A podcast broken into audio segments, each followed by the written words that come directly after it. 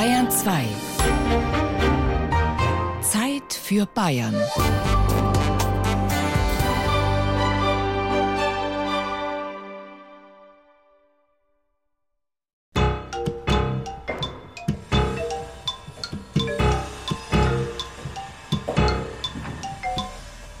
Wenn das Gerüst abgebaut und die Fassade erkennbar ist, dann schlägt die Stunde des Münchners. Denn dann kann er granteln. So hat es einst Alt-Oberbürgermeister Christian Ude formuliert und dabei außer Acht gelassen, dass der Münchner keineswegs nur über bereits gebaute Häuser schimpft. Manchmal mosert er auch über die, die noch kommen, was Christian Ude selbst schmerzhaft erfahren musste im Herbst 2004. Damals unterlag er nämlich seinem Vorgänger im Amt und SPD-Parteifreund Georg Kronawitter ausgerechnet in einem Bürgerbegehren gegen Hochhäuser. Die Wahlbeteiligung lag zwar nur bei 21,9 Prozent, aber immerhin eine knappe Mehrheit von 50,8 Prozent war dafür, dass Häuser in München künftig nicht höher als 100 Meter sein dürfen. Münchens Wahrzeichen, die Frauentürme mit ihren knapp 99 Metern, sollten also das Maß aller Dinge werden. Steine des Anstoßes waren damals zwei echte Riesen. Genauer gesagt Riesenaufreger, nämlich hohe Bürogebäude. Das Uptown München am Georg-Brauchle-Ring in Mosach mit einer Höhe von 146 Metern und die Highlight Towers in der Parkstadt Schwabing mit 113 und 126 Metern. Mit der Kritik an diesen Türmen traf Alt-OB Schorsch Gronabitter bei der Bevölkerung offenbar einen Nerv. Ist ja unglaublich, wie sich da dieses München darstellt. Das geht nicht und es ist ein Sündenfall und bleibt das genauso wie die Highlights. Das Entscheidende ist immer, ob der Ort passt. Und hier wird die ganze Ludwigstraße zerstört, die schönste Straße Europas, sagt man. Zerstört war natürlich nicht die Ludwigstraße selbst, sondern die Sichtachse, also der Blickstadt auswärts. Das Bürgerbegehren jedenfalls war erfolgreich, und über diesen Münchner Zapfenstreich war der amtierende Oberbürgermeister Ude so zerknirscht wie die Verantwortlichen bei Siemens und dem Süddeutschen Verlag.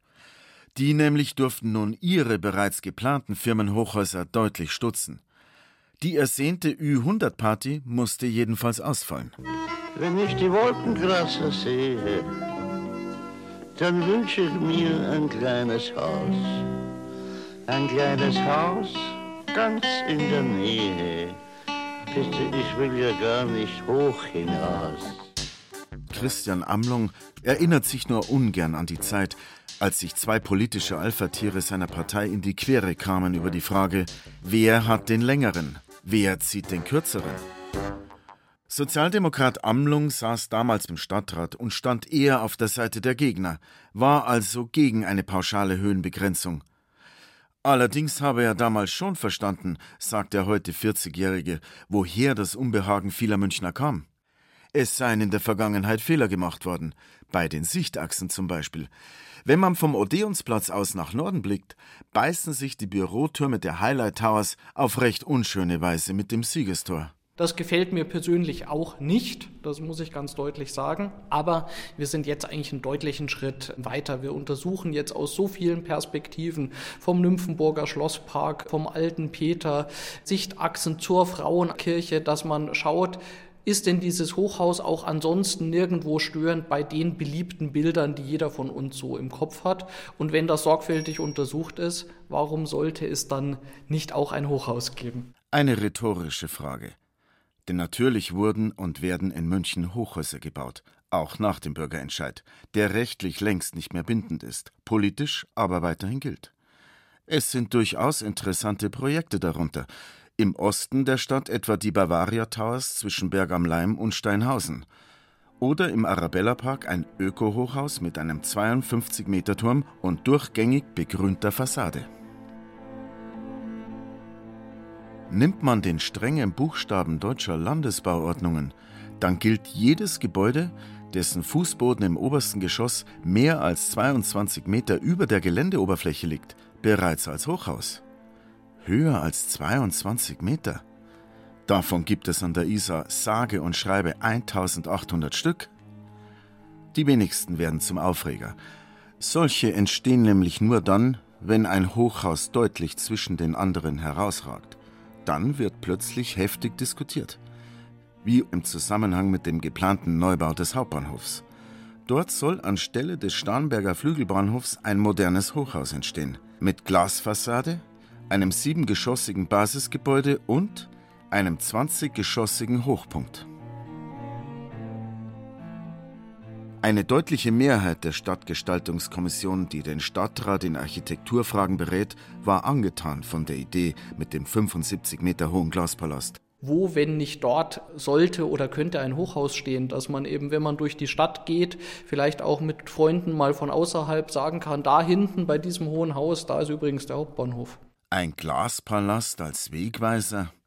Das sei mit Verlaub doch ein rechter Schmarren, sagt Generalkonservator Matthias Pfeil. Den Hauptbahnhof finde man auch ohne Hochhaus. Bayerns oberster Denkmalschützer ist mit seiner Kritik nicht allein. Auch dem bayerischen Kunstminister Ludwig Spähnle oder dem Münchner Stadtheimatpfleger Gerd Görgens treiben die Hochhauspläne am Hauptbahnhof den Blutdruck in die Höhe. Kein Wunder, meint Generalkonservator Pfeil. Weil es zu kurz gedacht ist. Dieser Bahnhof, erstens mal, ist von der Typologie ein Kopfbahnhof der niemals eine Überhöhung, einen Turm oder eine Kuppel hatte. Und jetzt kriegt er an einer Stelle, wo eigentlich sowieso nie ein Hochpunkt gedacht gewesen wäre, einen Turm, der nicht höher ist als die anderen Bauten in der Altstadtsilhouette, aber gar keine Begründung hat, die nachvollziehbar wäre. Und genau diesen Wiedererkennungswert Münchens in einer für uns alle noch nicht klaren Art beeinträchtigen würde.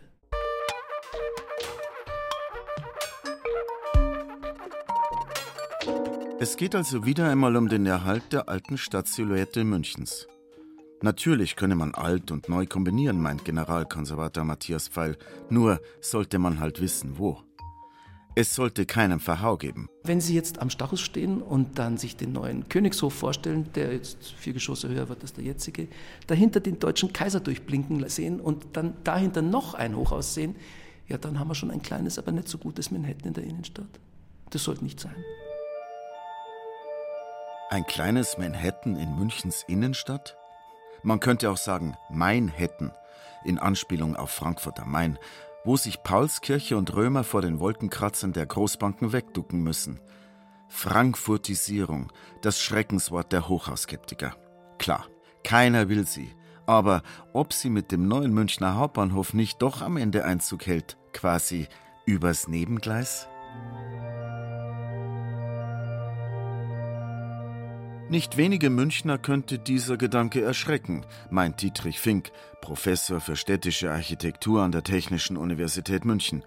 Denn die Empfindlichkeiten gegenüber hohen Häusern seien in München traditionell höher als anderswo.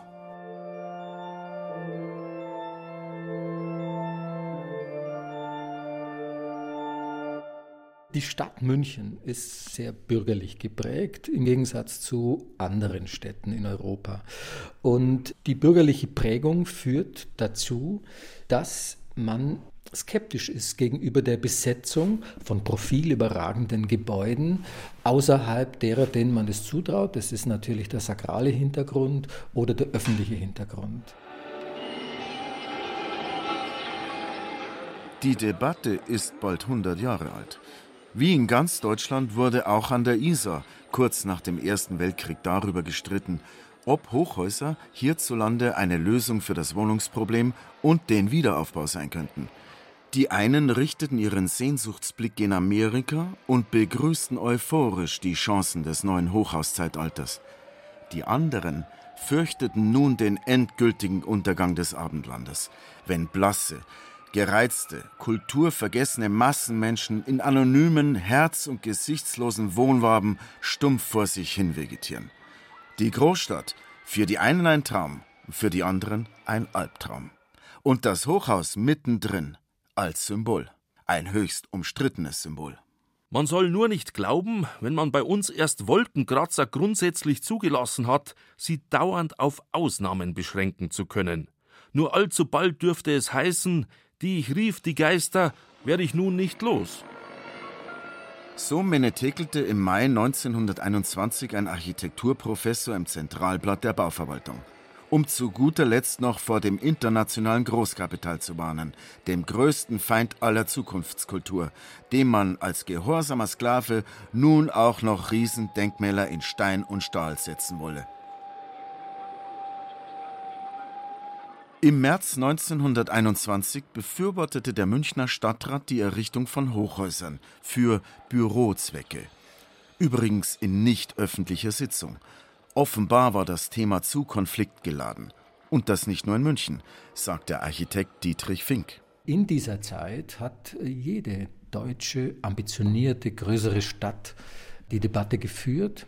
In München war das die Gruppe um Hermann Sörgel, die seit Mitte der 20er Jahren den Vorstoß gemacht haben, am Altstadtring höhere Gebäude zu bauen. Mit höheren Gebäuden haben die gemeint Gebäude, die circa 50 Meter hoch sind. Das ist ein Maß, das noch die Firste der großen stadtbildprägenden innerstädtischen Kirchen nicht überschreitet.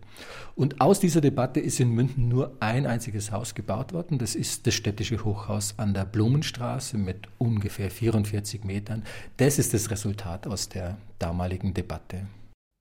An kritischen Stimmen fehlte es auch in den 1920er Jahren nicht. Architekt Hermann Leitensdorfer musste sich gegen den Vorwurf wehren, ein Hochhaus im amerikanischen Stil gebaut zu haben. Heute ist das zwölfgeschossige städtische Hochhaus den Münchnern längst ans Herz gewachsen. Gegenüber weiteren Neubauten jedoch blieb man an der Isar traditionell skeptisch. Etwa in den 1950ern beim Siemens Hochhaus in Obersendling oder beim Arabella-Haus Ende der 60er Jahre, das wegen seiner Balkone im Volksmund als Haremsgitter verspottet wurde. Der Münchner findet halt immer etwas auszusetzen an seinen hohen Häusern. Entscheidend, meint Stadtplaner Dietrich Fink, sei die Identifikation, die so ein Gebäude für die Bevölkerung bietet. Und da gibt's durchaus positive Beispiele, etwa aus dem Jahr 1973 das BMW-Hochhaus. Auch da funktioniert es. Das. das ist ein Hochhaus, das eine Marke repräsentiert, die wichtig ist für diese Stadt, für dieses Land und die letzten Endes dadurch, dass es ein besonderes Haus ist, der Stadt auch wiederum ein Geschenk macht, letzten Endes so einen Identifikationspunkt genau an der Stelle äh, zu etablieren. Da funktioniert es wunderbar, da höre ich keine Kritik, jeder mag das.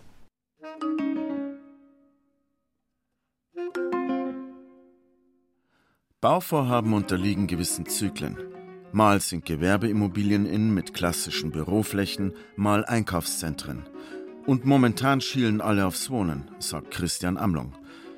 Den Münchner Kommunalpolitikern kommt es sehr entgegen, weil das Wohnen in München seit langem zum drängendsten Problem geworden ist. Und das wird wohl auch so bleiben. Aber welche Rolle können Hochhäuser bei der Lösung dieses Problems spielen? Trabantenvorstädte wie in Taufkirchen oder Satellitenstädte wie Neuperlach will heute keiner mehr haben.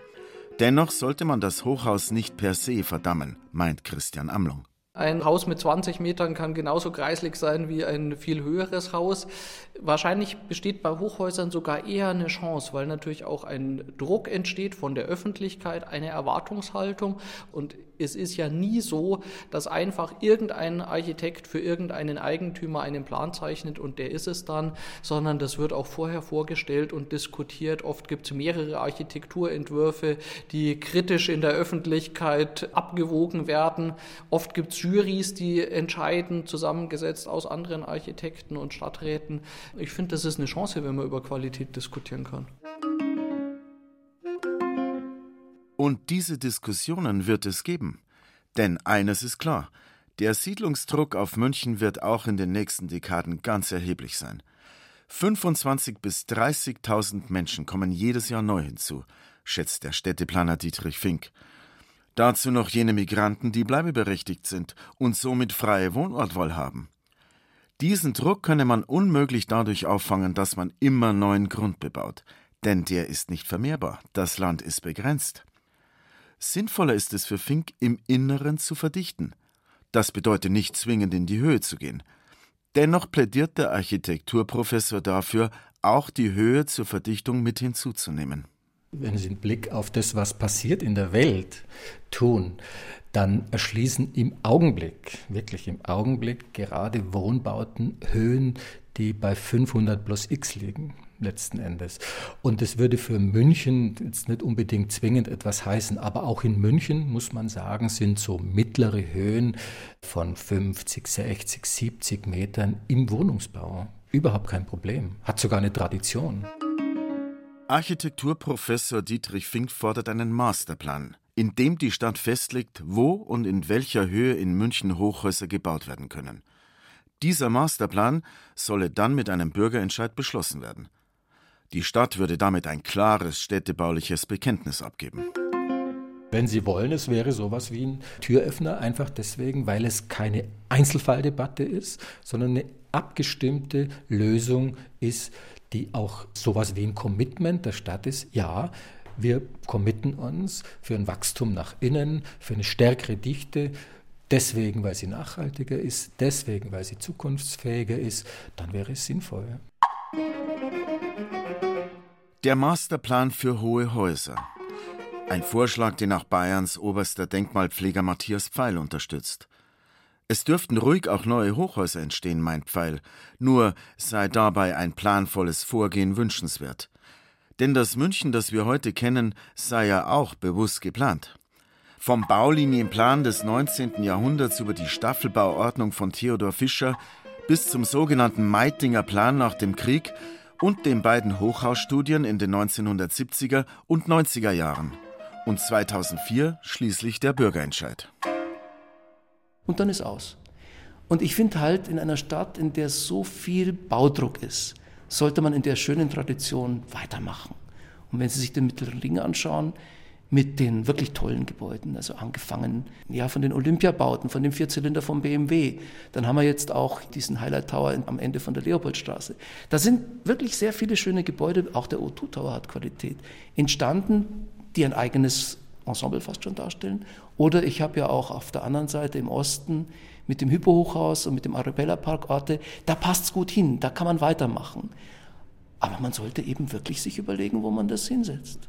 Christian Amlung kennt diese Forderungen nach einem Masterplan. Und er ist dagegen. Die beiden Hochhausstudien, sagt Amlung, seien eigentlich nie umgesetzt worden. Daher sei es wenig sinnvoll, sie fortzuentwickeln. Eine Fortentwicklung würde ja immer bedeuten, dass wir als Stadt weitere Flächen ausweisen, wo wir sagen, ja, hier wünschen wir uns diese bauliche Entwicklung, dass es dort Hochhäuser gibt. Und ich sehe momentan keine weiteren Flächen und ich will auch so eine Entwicklung nicht ohne Not Vorschub leisten, sondern sagen, wenn in einer Entwicklung eines Gebietes, eines neuen Stadtteils das entsteht, dass man sagt, ja, da kann ein Qualitätsbeitrag entstehen mit diesem Entwurf, dann kann man drüber reden, aber ich will nicht von vornherein sagen, anstelle XY muss ein Hochhaus geplant werden. Die Angst vor dem Präzedenzfall. Ein uraltes Motiv beim Thema Hochhausbau. Erst kommt eins, dann klagt sich der nächste Bauherr ein und so weiter. Die Geister, die man rief. Nein, nein, meint Christian Amlong, diese Angst sei völlig unbegründet, denn derzeit gebe es in München nur das Hochhausprojekt am Hauptbahnhof. Momentan gibt es keine anderen Projekte, die diskutiert werden. Wenn jetzt jemand käme, ein Eigentümer, ein Investor und sagen würde, da habt ihr das aber erlaubt, ich will das auf meinem Grundstück auch, dann würde ich zurückfragen, ob das Grundstück genauso prominent und genauso geeignet ist wie der Münchner Hauptbahnhof. Ich sehe heute keines. Ich will das überhaupt nicht ausschließen. Das wäre auch falsch, da die Türen zuzumachen. Aber ich nehme momentan keine Diskussion wahr und sehe auch nicht, dass wir in den nächsten Jahren noch vergleichbare Entwicklungen haben haben. Die Skeptiker wird das wohl kaum beruhigen. Denkmalpfleger Matthias Pfeil zum Beispiel fürchtet um die Besonderheit der Münchner Stadtsilhouette. Denn die mache schließlich den hohen Wiedererkennungswert der Stadt aus. Und der dürfe auch nicht einem ökonomischen Kalkül geopfert werden. Letztlich ist ein Hochhaus auch die maximale Grundausnutzung. Aber da muss man sich eben überlegen, was ist uns lieber? Der Maximalwert des jeweiligen Investors oder des Gemeinwohl? Und dieses Gemeinwohl sollte man halt gescheit diskutieren. Diesem Argument beugt sich natürlich auch Christian Amlong, schon allein wegen der sozialen Akzeptanz von Hochhausprojekten. Wenn jetzt irgendein Großkonzern in irgendein Hochhaus einzieht, fragt man sich, was habe ich eigentlich als Münchner davon und was habe ich damit zu tun und wie verhält sich das zu meiner Stadt. Von daher denke ich, darf das nie der Ausgangspunkt sein, dass man sagt, da gibt es jetzt einen Investor, der hat ein kleines Grundstück und möchte auf diesem Grundstück möglichst viel Baurecht unterbringen, sondern es muss eigentlich eine andere Diskussion sein, die sagt, wo sehen wir denn als Stadt noch ein Entwicklungspotenzial, wo wollen wir so eine Entwicklung ermöglichen, wie eben am Münchner Hauptbahnhof. Und eine Sache finde ich ganz spannend. Wir haben uns ja entschieden, von der Bahn zu fordern, die oberste Etage in dem neuen Hochhaus am Hauptbahnhof öffentlich zugänglich zu machen. Das wäre dann natürlich auch was, wo Münchner das Haus selber auch erleben könnten. Eine Etage als Zuckerl fürs Volk? Ob das den Kritikern des geplanten Hochhauses am neuen Münchner Hauptbahnhof reicht? Die Diskussion wird wohl weitergehen wie andernorts auch, zumindest in demokratischen Gesellschaften. In London, Paris oder New York, aber auch in Passau oder in Haar bei München, wo ein 46 Meter hoher Wohnturm zu einem Grundsatzstreik geführt hat. Auch im niederbayerischen Deckendorf ist ausführlich über einen 36 Meter hohen Turm debattiert worden, der nach einem Bürgerentscheid nun gebaut werden soll. Diskutiert wird eben überall, auch in Bayern, sagt Generalkonservator Matthias Pfeil. Und das sei gut so. Und wie wird das schöne München in 50 oder 100 Jahren aussehen? Anders.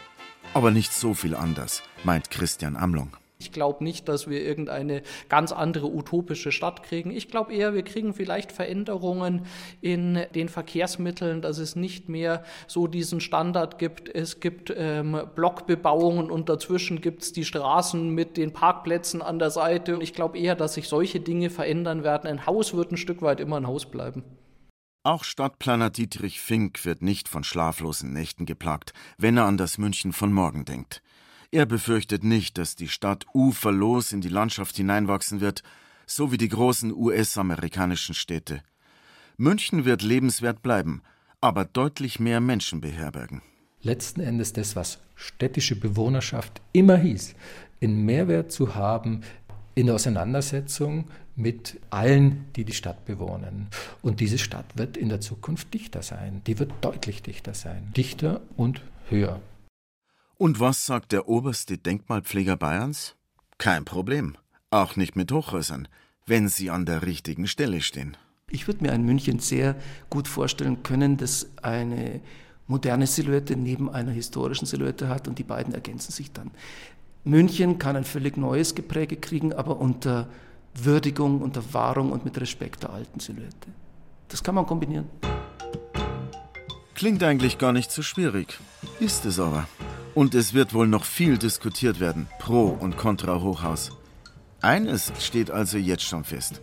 Für die Münchner Grantler wird es auch in Zukunft reichlich Gesprächsstoff geben.